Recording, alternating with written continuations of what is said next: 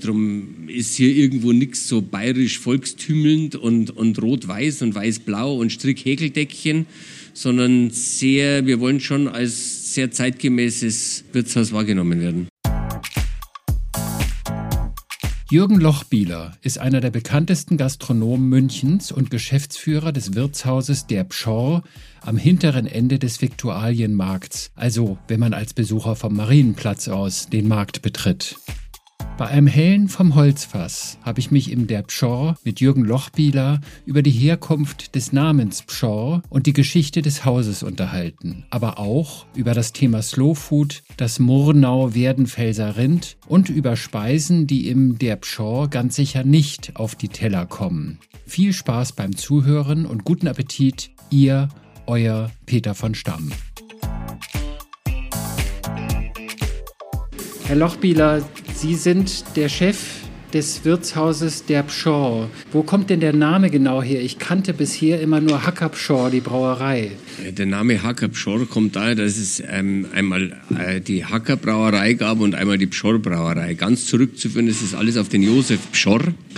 Der Josef Pschorr hat Ende des 17. Jahrhunderts als Bauerssohn einziger Sohn äh, einer Bauernfamilie beschlossen, er übernimmt nicht den elterlichen Hof, was damals unvorstellbar war, äh, sondern er geht in die Stadt und lernt Brauer. Und das, da Brauer hat er gelernt in der Hackerbrauerei, die war in der Sendlinger Straße, da gibt's heute noch das Hackerhaus. Und anscheinend war er nicht nur gegenüber seinen Eltern sehr durchsetzungsfähig, sondern auch sonst ein wahnsinnig außergewöhnlicher Typ, weil er hat nicht nur seinem Schwiegervater, seinem zukünftigen, die Brauerei abgekauft, sondern eben auch noch die Theresia Hacker geehelicht. Und das als einfacher Bauernwurm von einem stolzen Brauer in München. Also irgendwie muss er, wir können ihn leider nicht persönlich erleben, ein außergewöhnlicher Mensch gewesen sein. Und er hat auch diese Brauerei zu einem wahnsinnig großen Erfolg geführt. Er hatte zwei Söhne. Und darum hat er zwei Söhne, ähm, einem eine Hackerbrauerei gegeben und dem anderen eine Pschorrbrauerei. Und das waren auch sehr stattliche Brauereien, daher kommt auch der große Immobilienbesitz dieser Brauereien. Über die vielen Jahre haben sich die Brauereien immer mehr, also Generationen danach sind immer mehr Köpfe geworden und irgendwann langt es halt dann doch nicht mehr. Und am Ende war es so, dass sowohl die Hacker Brauerei als auch die Pschorr Brauerei in den Händen einer Bank war. Und diese Bank hat irgendwann einmal zu einem, damals gab es sowas wie Bauträger ja noch nicht besonders viel, aber da gab es auch einen Findigen, den Herrn Schörkhuber in München, dem haben wir den Arabella Park im Hypo-Hochhaus und so zu verdanken, unter anderem. Und dem hat die Bank gesagt, sie, wir hätten da Brauereien, die würden wir Ihnen gerne irgendwie, können Sie die nicht kaufen? Und der war sehr schlau und hat gesagt, ich kaufe die. Und der hat die auch noch vor der Paulaner Brauerei gekauft. Der hat erst die Hacker und die Pschor Brauerei gekauft und hat dann aber gesagt, bevor ich mir da mit zwei Brauereien antue, mache ich da eine Brauerei draus und die heißt dann Hacker Pschor. Und daher ist aber der Name Pschorr, ein äh, großer Name. Wir haben hier in die Ruhmeshalle an der Bavaria, also hinter unserer Bavaria, die auf dem Theresienwiese da steht, wo dieses große Volksfest hin und wieder stattfindet. Dahinter ist die sogenannte Ruhmeshalle. Dort sind alle großen Köpfe ähm, Bayerns geehrt. Überdurchschnittlich viele Männer. Das liegt aber nicht daran, dass wir viel mehr Männer haben, die schlau sind, sondern viele Jahre lang sind die Frauen nicht geehrt worden. Aber der einzige Brauer, der in dieser Halle steht, das ist der Josef Pschorr. Und weil er so ein außergewöhnlicher Mensch war, also auch in, damals hat man im Winter Bier braut, beim Sommer war es zwar Der hat riesige Eiskeller angelegt, da wo heute das europäische Patent an der Hackerbrücke, da war die Hackerbrauerei und, und die Pschor, Pschor Keller, Pschor Reifekeller. Da hat er unterirdisch diesen Eingramm, die Fässer eingramm, Eis draufgeschüttet im Winter, einfach zugeschüttet mit Eis, etagenweise, ja, sechs Etagen tief. Und dann hat er im Sommer langsam hat das von oben wieder freigerammt mhm. und hat äh, das Bier im Sommer Bier verkaufen können. Oder wie der Karl von Linde, ein Münchner auch, gell, die Eismaschine er entworfen hat. Ist der draufgekommen und sagt, hey, das ist ja so geil, da können wir Bier kühlen. Das hat der von Linde nicht im Sinn gehabt, zuerst einmal. Und so war der Josef Pschorr ein, ein herausragender Mensch seiner Zeit. Auch schon polarisiert, wahrscheinlich, sage ich jetzt einmal, was man so lesen kann über ihn. Aber wir haben gesagt, hey, ähm, auf dem Weg, der braucht eigentlich ein Wirtshaus. Oder da haben wir gesagt, wir wollen uns an dem auch orientieren.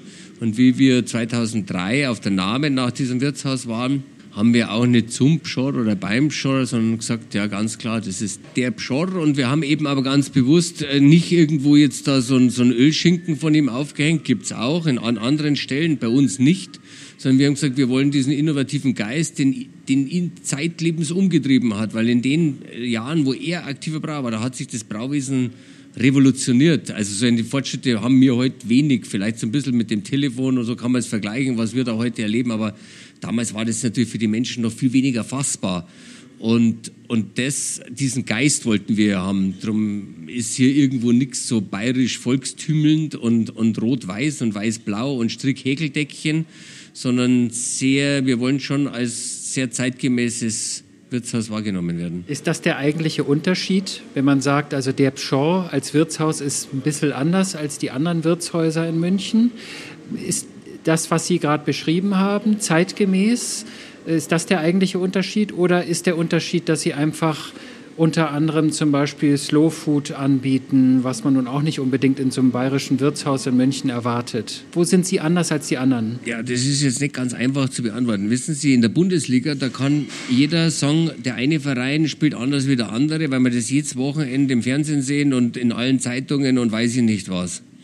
Für uns ist es jetzt so, ich weiß ja nicht, was die anderen machen das ist auch nicht mein Treiber, was die anderen machen, sondern ich komme eigentlich ganz ursprünglich aus der Landwirtschaft und über viele andere Stationen war ich hier, Gastronomiestationen, ähm, bin ich hier da in eine Situation gekommen, wo ich entscheiden konnte, was hier mal passiert. Mhm. Und mit meinem Herkunft aus der Landwirtschaft, sehr viel Verständnis auch für Metzgerdenke, und auf der Suche nach einem Schlüsselpunkt für unser Wirtshaus hier haben wir gesagt, wir wollen lang bevor dieser Begriff Regionalität überhaupt irgendwo da war, das gab es 2003 und 2004 und 2005 noch überhaupt nicht, haben wir gesagt, wir wollen hier regional oder Lebensmittel, Murner Werdenfelser Rind ähm, vermarkten und dem einen angestammten Platz oder einen, einen guten Platz hier geben.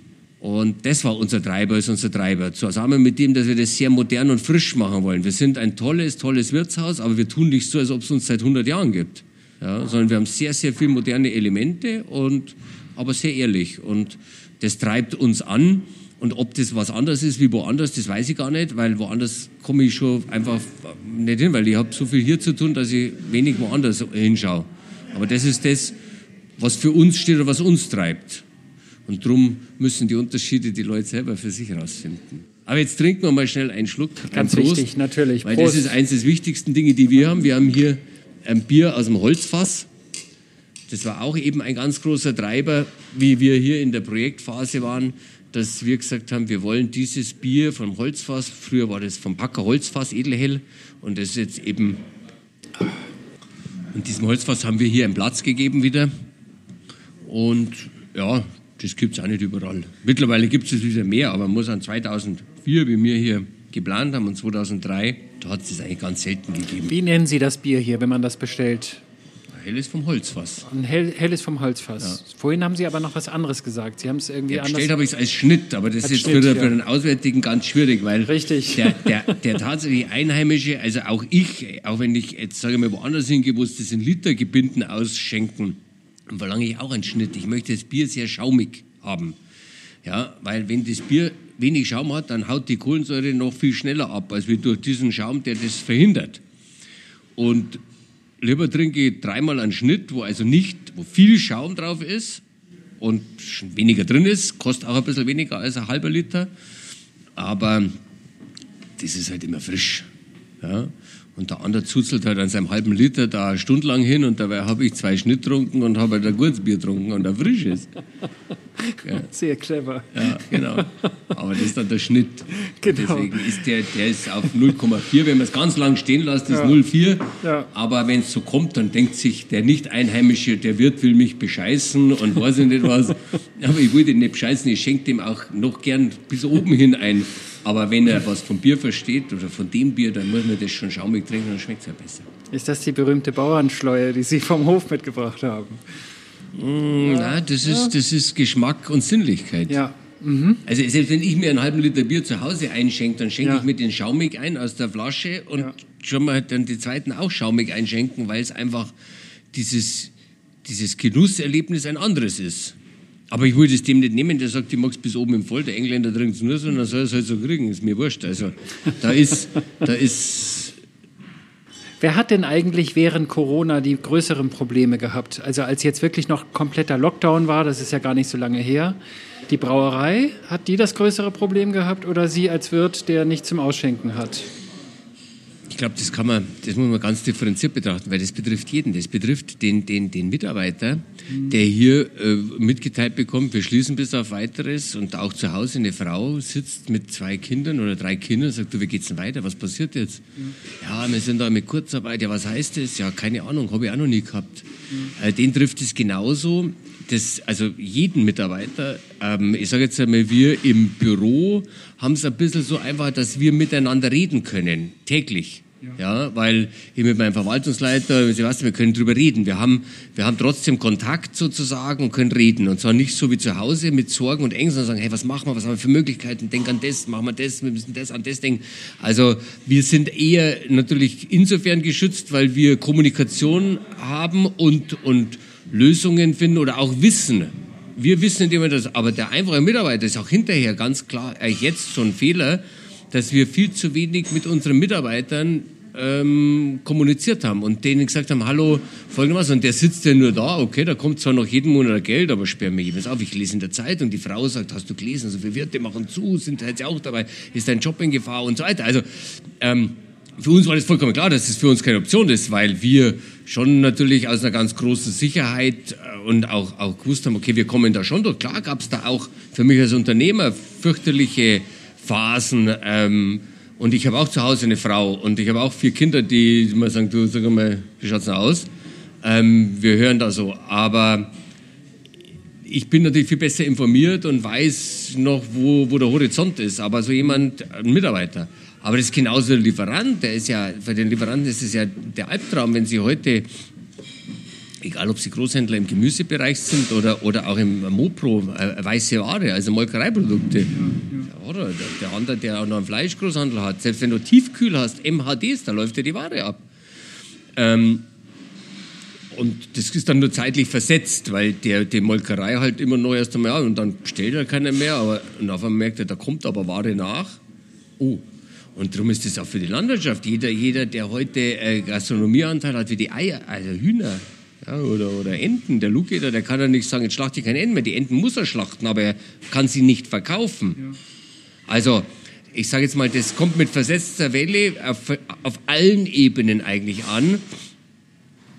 Und, und es geht dann nur darum, glaube ich, für sich selber, wie jeder, jeder, jeder, der sagt, gut, die Frau sagt, du weißt was, da machen wir jetzt einen, was, einen Job, da kriegst du einen Job beim Lidl zum Regal einräumen oder irgendwas, ja, oder äh, da kommt es dann schon auf die Resilienz des Einzelnen an, dass er sagt ganz schnell, wie erhole ich mich aus, diesem, aus dieser Schockstarre? Ja und natürlich bin ich getrieben. Ich habe hier 90 äh, ähm, festangestellte Mitarbeiter. Ähm, die erwarten von mir ja, dass ich funktioniere. Ich kann mich nicht irgendwie zurücklehnen und sagen, verzweifelt, äh, mich jetzt in die Ecke schmeißen und heulen, sondern meine Mitarbeiter sagen natürlich, unser Chef macht das schon, ja, mit Recht. Das ist meine Aufgabe und da muss ich, ich auch meine Resilienz finden und, und, und, und finden, wie, wie, wie schaffen wir es. Aber ich glaube, dass es für den, der in so ein eingebundenes Team ist, wie ich es in meiner Verwaltung habe, wo wir einfach schon reden können. Dieses, dieses Reden können macht das Hirn frei. Und die, die zu Hause sitzen mussten, die, die, da, da entstehen ähm, wahrscheinlich fürchterliche Bilder, ähm, die, die genauso schwer sind wie für einen Brauereichef, der halt jetzt mal ein paar Hektoliter Bier wegschütten muss. Klar, das ist für den genauso. Also so hat jeder seinen, seinen Anteil und, und selbst die, die nicht betroffen sind, wie die in der Verwaltung, Mitarbeiter in der Verwaltung, die haben, ich glaube, da gibt es äh, Betroffenheit von einem Prozent von Corona, ja, die haben mehr zu tun. Und die sagen natürlich dann auf der anderen Seite, ne, der, der andere hockt den ganzen Tag daheim und kriegt äh, 87 Prozent Lohn, tut nichts, geht noch jobben nebenbei, kommt also auf 100 Prozent mit einem Tag Arbeit und ich buckel mir hier die Seele ab und schreibe Überstunden. Also auch Betroffenheit, ja, auch Betroffenheit in die andere Richtung wieder, ja, weil dann kommt es ja auch irgendwann einmal zu einem sozialen Neid und sagt Hallo. Also ich glaube, jeden, jeden, jeden hat es getroffen und, und es geht jetzt einfach darum, dass jeder wieder seine Rolle in dem, in dem ganzen Hamsterradl findet, aber dass vielleicht für den einen oder anderen der Ausstieg aus einem gewissen persönlichen Hamsterrad schon gelingt. Wir kommen ja zum Glück aus dem Hamsterrad so ein bisschen schon raus. total ne? philosophisch. Ja. Ja. Jetzt sind wir total ab. Wir sind gar nicht mehr in einem bayerischen Wirtshaus. Nee, da will ich gerade hinkommen. Da will ich gerade wieder hinkommen, genau. Ja, über das Thema könnten wir uns sicher noch drei Stunden unterhalten, aber das eigentliche Thema ist ja, was kann man denn zum Beispiel bei Ihnen hier essen? Also, wenn wir sagen, der Pschorr ist bekannt für regionale Zutaten, regionale Lieferanten, äh, das ist Slow Food. Was ist für Sie genau Slow Food? Und wo finde ich das auf der Karte hier wieder? Das waren schon wieder ein paar Fragen aneinander. Da muss ich jetzt langsam durchhandeln. Was ist Slow Food? Slow Food ist mir natürlich ähm, schon auch bekannt gewesen 2004, 2005. Da hat München sehr aktive Slow Food Regionalgruppe oder wie, auch, wie man das nennen will gehabt.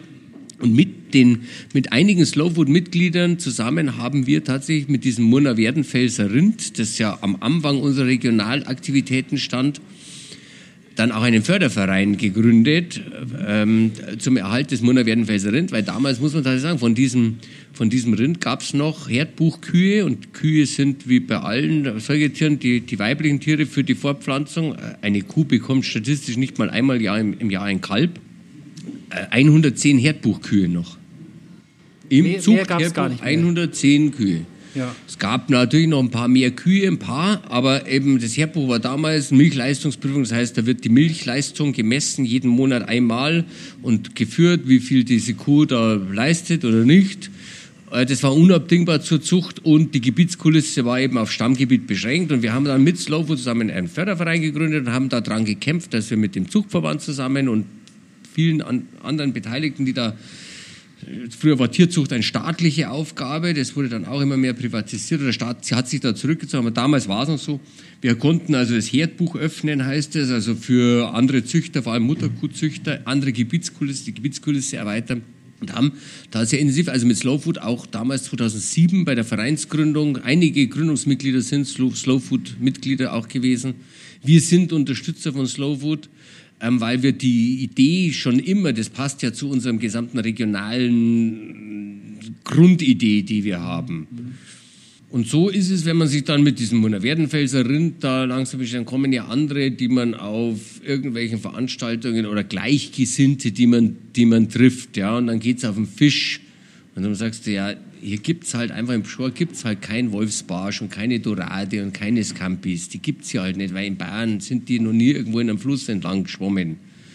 Und dann beschäftigt man sich damit und sagt man, okay, wir haben aber halt eben nur unseren Saibling oder die Forelle oder die, die, die, die Lachsforelle als, als, als hier jetzt oberbayerische Tiere, die sozusagen ja, gezüchtet werden können und gehalten werden können. Und dann haben wir noch ein paar Seen, aber Seen ist auch schwierig. Dann, dann kommst du an die Ränke vielleicht, ja, und dann sagt der Bodensee Fällchen, das ist auch eine Ränke, das Fällchen, ja, dann sagst du, ich möchte sie besuchen, wenn wir jetzt anschauen, wie sie fischen, dann sagt er, wieso fischen? Dann sag ich, ja, sie, wir wollen ja, sie wollen mir Bodenseefällchen verkaufen. Dann sagt er, ja, ich habe nicht gesagt, dass die Außenbodensee, ich bin am Bodensee, aber ich habe nicht gesagt, dass meine Fällchen Außenbodensee sind. Sowas passiert einem dann, nur mal so als kleiner Schwank. Und, und dann gibt's auch andere. Es gibt Zander. Natürlich, es gibt einen Zander. Unser Renkenfisch vom Am Fischer vom Ammersee, äh, der hat einen Beifang. Da ist ab und zu kommt da mal ein Zander rein oder Seeforelle oder Seesaibling oder sowas. Aber das ist ganz, ganz selten. Ja. Und, und dann findest du woanders, der verzeiht dir, dass er einen Zander, einen heimischen Zander hat. Dann sagst du, wie soll das überhaupt gehen? Gell? Und dann schaust du nach, was gibt's denn Zander, Fangquoten, LFL oder was da alles, wo man sich informieren kann. Und dann weiß jeder, weiß jeder, wenn einer nicht jetzt wirklich einen Donaufischer kennt, persönlich, und der Donaufischer, der wenn jeden Tag fischt, dann hat er vielleicht jeden vierten Tag, zweimal in der Woche, sieht er einen Zander in seinem Ding. Und dann, wenn einer sagt, wenn der ist jetzt Zander heimisch, ja, der ist heimisch, dann musst du ihn normal gleich verhaften. Ja, wegen Betrug. Ist so. Ja, der, ja, das ist kaukasischer Zander, den wir haben alle. Ja, und, und das ist auch so, wenn bei mir irgendjemand darauf bestimmt, Bankett, dass er einen Zander möchte für 120 Leute, und sage ich, ich kann keinen heimischen anbieten, ja, aber egal was, ich möchte halt einen Zander haben, sage ich, Sie müssen eine TK-Ware kaufen. Und die ist mit Sicherheit nicht aus Bayern, die gibt's nicht. Und das ist, sind halt so, und, da, das, und dann begegnet man halt immer mehr Leuten, wo man sagt, okay, schau drauf, wo kommt das her und was machst du und wie machst du es und so. Und dann laufst du in Sackgasse rein, aber so wird es halt immer mehr. Und dann sagst du, okay, ich möchte mein Schweinefleisch halt auch geprüfte Qualität Bayern. Oder wir haben dann ab und zu einfach Aktionen mit Weideschwein oder, oder Lamm. So Murner Werdenfelser Bauern haben halt auch irgendwie Bergschaf. Ja, da dann tust halt mit denen ein bisschen, schaust, kann ich euch bei der Vermarktung helfen. Und dann gibt es halt hier kein Neuseeland-Lamm. Und wenn die Hochzeiterin sagt, die möchte aber Lammhaxel haben, 80, sage ich, gibt es bei mir aber nicht. Ja, weil ich diesen Neuseeland-Lamm schon gleich gar nicht kaufe. Ich nicht. Auch nicht, wenn es sagt, ja, ich zahle es ja.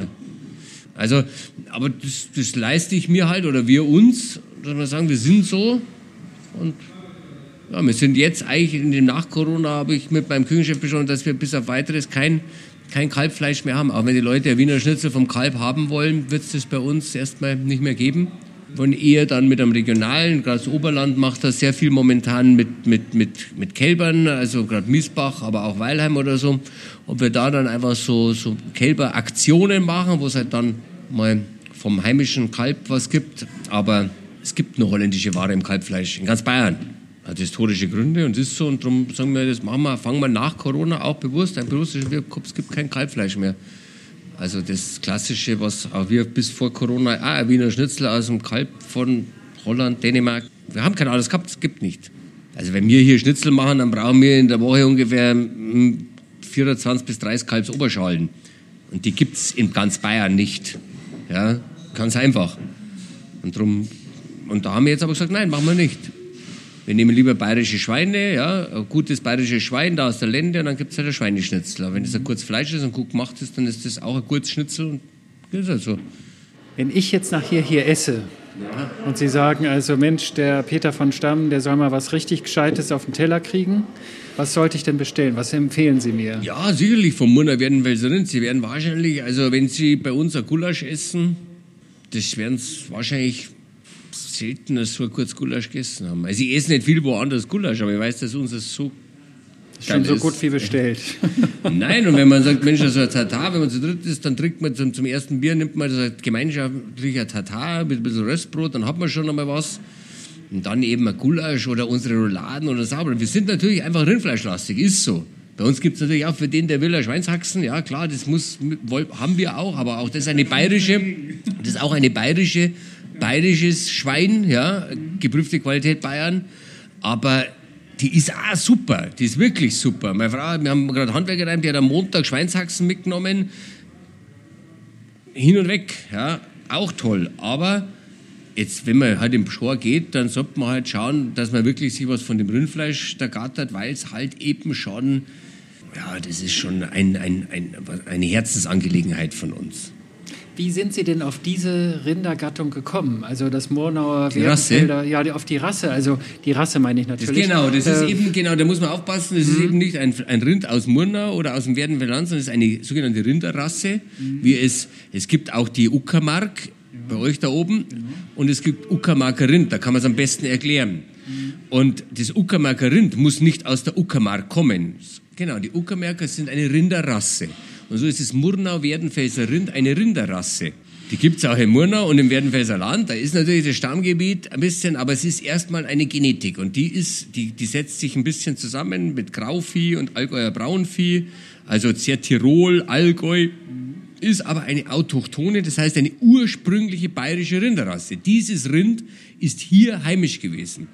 Hier war das überall. Ich komme eigentlich aus dem Allgäu, ich komme, also meine Familie kommt aus dem Allgäu, aus Nestelwang im Allgäu und wir haben Allgäuer Braunvieh. Auch mein Onkel, äh, äh, der, der einer der letzten zwei verbliebenen Milchbauern in Nestelwang noch ist, hat immer noch Allgäuer Braunvieh. Und, und Allgäuer Braunvieh ist eher für seine Milchleistung, weniger fürs Fleisch, weil das Allgäu halt sehr milchlastig ist. Aber hier haben wir eher auch eine Zweinutzung in Oberbayern. Und da ist mir halt irgendwann noch, kam halt irgendeiner aus Gut Kerschlach und gesagt, das Monnewendenfelser Fleisch ist besonders gut. Die hatten da so eine Mutterherde. Und das haben wir dann ausprobiert und ich gesagt, tatsächlich, da ist was Besonderes dran. Und es gibt auch Sachen, die isst man, da sagt man, die können ruhig aussterben, weil die braucht keiner mehr, gell? Aber bei dem Monnewendenfelser Fleisch haben wir gesagt, da wird sich's lohnen. Und dann bin ich halt da, klar, rinderlastig vielleicht auch eingestiegen und habe mich intensiver damit beschäftigt. Aber es ist halt einfach, es wächst langsamer, es wächst langsamer, es ist ein bisschen kleinrahmiger, Dadurch hat es weniger Fleischertrag, was halt hinwachsen kann. Es gibt auch weniger Milch. Aber es war ursprünglich ein ganz, ganz ausgezeichnetes Zugtier. Die Ochsen, die Mutter werden mit der Ochsen sind bis in die Schweiz verkauft worden. Das hat ein bisschen mit ihrer genetischen Veranlagung zu tun, dass die das Fett nicht so wie uns einer am Wammerl da so ansetzt, sondern dass das Fett da bei den Muskeln ist. Das heißt, äh, die Umsetzung der Energie in Kraft war relativ einfach. Und das bei ganz geringen sagen wir, Moos, Moorwiesen, ja, also nicht so das, was wir hier bei uns in Oberbayern, saftige grüne Wiesen, sondern eher karge Böden, sumpfige Böden. Und darum ist die Genetik auch total, weil die Bauern haben gesagt, wenn ihr ein Stierkalb habt, dann tue ich das lieber kastrieren und mache einen Ochsen draus und verkaufen als Zugtier, also dass ich den zum Züchten hernehme. Und darum ist die Genetik da immer auch kleiner geworden. Also viele, viele Dinge, aber ähm, Zugtiere brauchen wir heute nicht mehr besonders viel. Also das ist bei den Ochsen nicht mehr so gefragt. Aber durch dieses Fett im Muskel, das war auch vor 20 Jahren, hat da noch keiner von Marmorierung vom Fleisch geredet. Ja? Und, aber das ist halt der Geschmacksträger und das haben wir schon lange da. Und darum sind wir da eingestiegen, weil wir eben, das ist, die, die, die, diese Rasse, diese genetische Veranlagung hat, das Fett im Muskel einzulagern, schmeckt es halt dann auch intensiv und gut. Ja, und so haben wir uns dem halt angenähert. Im ersten Jahr haben wir 18 Schlachttiere vermarktet und ja, so sind es halt immer mehr geworden. Was gibt es denn als Beilagen zum Gulasch? Äh, Spätzle sicher nicht, sondern eher Klöße oder was isst man hier dazu? Ich Nein, das da weiß falsch. Klöße gibt es hier gar nicht. Weil das heißt in Bayern Knödel. Knödel. Großer Fehler. Kein Problem, aber das ist immer, meine Frau kommt aus Thüringen, da gibt es auch Klöße. Aber bei uns gibt es Knödel. Bei uns gibt es tatsächlich Knödel. Ich glaube, dass jetzt der Semmelknödel draufsteht. Wir haben hier auch Spätzle, weil, also wir machen unsere Spätzle auch selber, weil tatsächlich ähm, ich auch das schon unterstütze, dass es zum Beispiel Käsespätzle gibt. Und wenn es Käsespätzle gibt, dann machen wir die Spätzle auch selber. Deswegen haben wir auch hervorragende Spätzle normalerweise. Wir sind jetzt noch ein bisschen so in diesem Nach-Corona-Modus, muss ich ganz ehrlich sagen. Wir fahren immer noch eine kleine, eine kleine ausgewählte Karte, weil äh, eigentlich so die letzten Wochen doch eine brutale Herausforderung sind, so einen, so einen, so einen Riesenbetrieb wieder hochzufahren. Und wir uns auf das immer Schritt für Schritt langsam daraus bewegen, das, was wir können. Und darum gibt es nicht gleichzeitig Gulasch, Roulade und Sauerbraten, sondern es gibt halt an einem Tag, wir haben die Rouladen, haben wir die fertig verkauft, dann gibt es ein Gulasch. Es wird irgendwann, ich sage jetzt mal sicherlich auch im Sommer, ab Juli haben wir schon vor, dass wir wieder ein bisschen, oder dass wir groß aufstehen, aber jetzt gerade diese Zeit ist extrem herausfordernd, für, auch gerade für meine Küche, vor allem mit dem, dass wir nicht einfach irgendwo anrufen und bestellen, sondern wir müssen es halt selber machen. Und das, äh, aber die Gäste machen das voll mit und wenn es halt was gibt es von Murner Werdenfels wenn die jetzt danach da unten sagen, heute ist das Gulasch aus, aber wir haben super Rouladen, dann empfehle ich ihnen, dass sie sagen, ja, dann nehmen wir die Roulade, dann links nie falsch. Also, es ist auch weg die Tendenz, wir haben eh noch nie eine große Karte gehabt, ja, mit diesen Romanen. Aber die Tendenz ist eigentlich noch weiter zurück, noch kleinere Karte mhm. zu haben. Kleiner und feiner.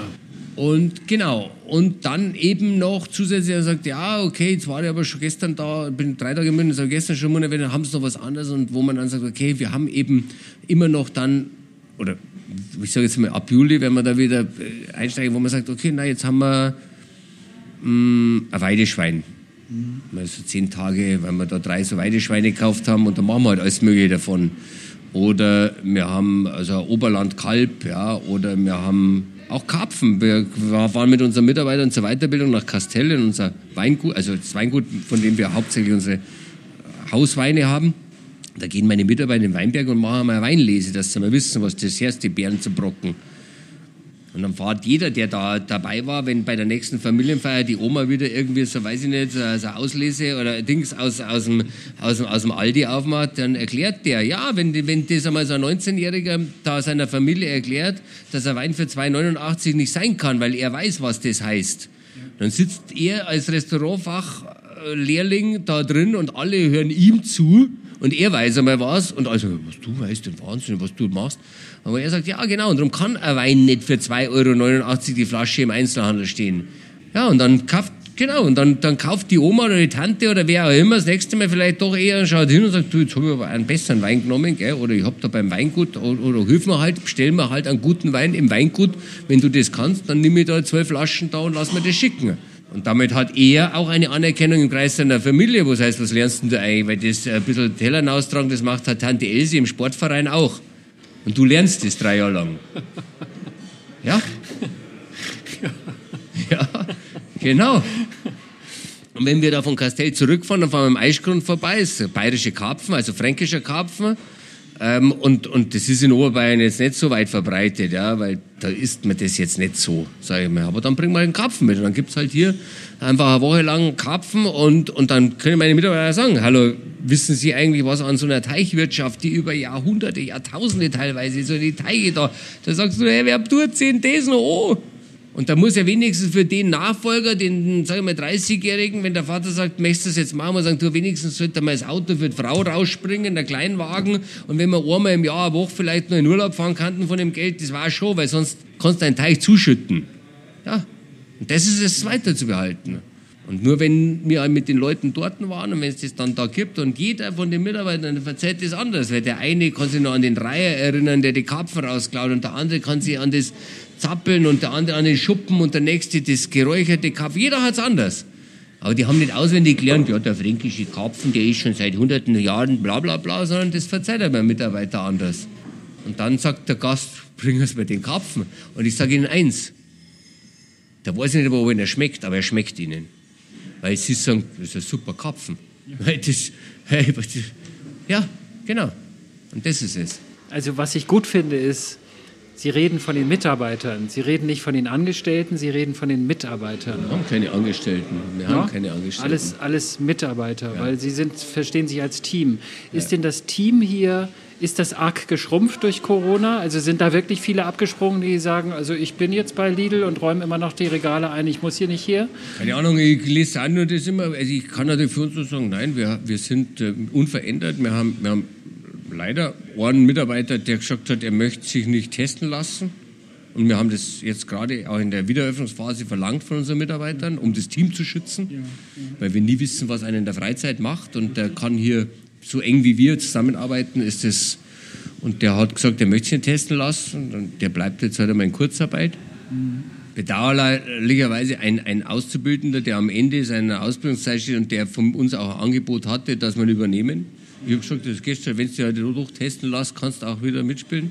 Und eine, eine, eine Mitarbeiterin, die ich heute zufällig schon besucht habe an dem Neunhaus, aber eine, die, die ist, die, die ich war zwölf Jahre bei uns und die ist einfach bei auch einer anderen ehemaligen Mitarbeiterin, die sich selbstständig gemacht hat, im Bayerischen Yachtclub am Stamm, in Starnberg. Ja, das ist auch super. Also das ist für die Fanny das Richtige und super alles. Und mit viel Tränen haben wir uns voneinander getrennt nach zwölf Jahren. Aber das ist eher eine Weiterentwicklung äh, auf dem Lebensweg, als wie das jemand sagt, wir haben die Mitarbeiter verloren. Haben wir, wir haben keinen Mitarbeiter verloren, wirklich. Und äh, Sie fahren jetzt langsam hoch. Also ich habe mir das ehrlich gesagt ein bisschen voller vorgestellt. Nee, also das liegt natürlich, also wenn Sie jetzt letzte Woche da gewesen wären, dann wären Sie da draußen gestanden und hätten auf dem Platz gewartet.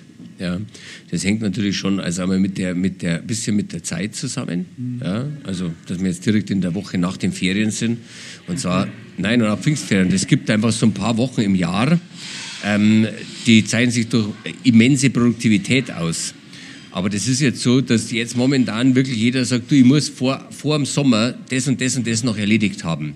Das heißt, grundsätzlich ist nach den Pfingstferien für den einheimischen Mitarbeiter, der muss Projekte zu Ende bringen, der muss noch, der, der sagt, du, ich habe jetzt noch sechs Wochen und dann kriege ich keine mehr, ich muss jetzt die, eine Hochproduktivitätsphase. Ja? Das ist genauso wie nach zum Beispiel den Weihnachtsferien. Unmittelbar nach den Weihnachtsferien da ist, da wird gebuckelt in den Büros und Planungs- und Projektgruppen, weil da ist jetzt mal hochproduktiv, jetzt haben wir Weihnachten rum und, und genauso ist es immer schon bei uns nach den Pfingstferien ein, ein Riesenloch.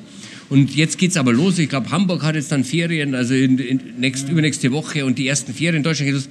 Da kann man, kann man die Deutschen, wir haben letzte Woche wirklich, glauben Sie eins, wir haben letzte Woche, das war grenzwertig für meine Mitarbeiter und wir dann am Sonntag durften wir ihnen ja noch nicht reinlassen ist ja erst ab Montag dann gewesen. Und am Sonntag war ein schlechtes Wetter in München.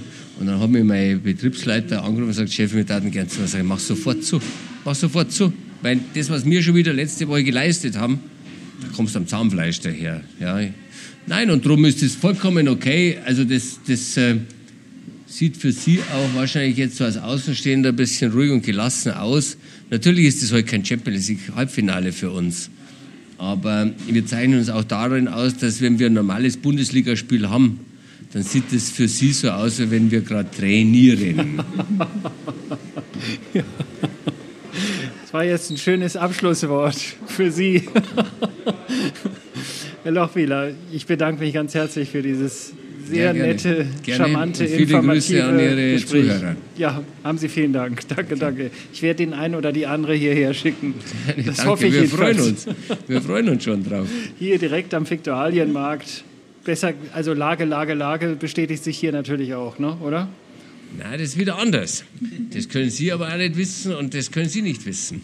Wir sind hier am Ende des Viktualienmarkts. Also hier hinten, wo jetzt die Schreinhalle steht, war seit Kriegsende ein gekiester Parkplatz, der vom Bayerischen Roten Kreuz äh, betrieben wurde. Hier drin war nach dem Krieg die Freibank, also notgeschlachtetes Fleisch wurde verkauft. Das war ein Dachel außenrum nach dem Krieg. Da waren 13 Metzger da herinnen und haben notgeschlachtetes Fleisch verkauft, sehr günstig. Damals war es anders wie heute.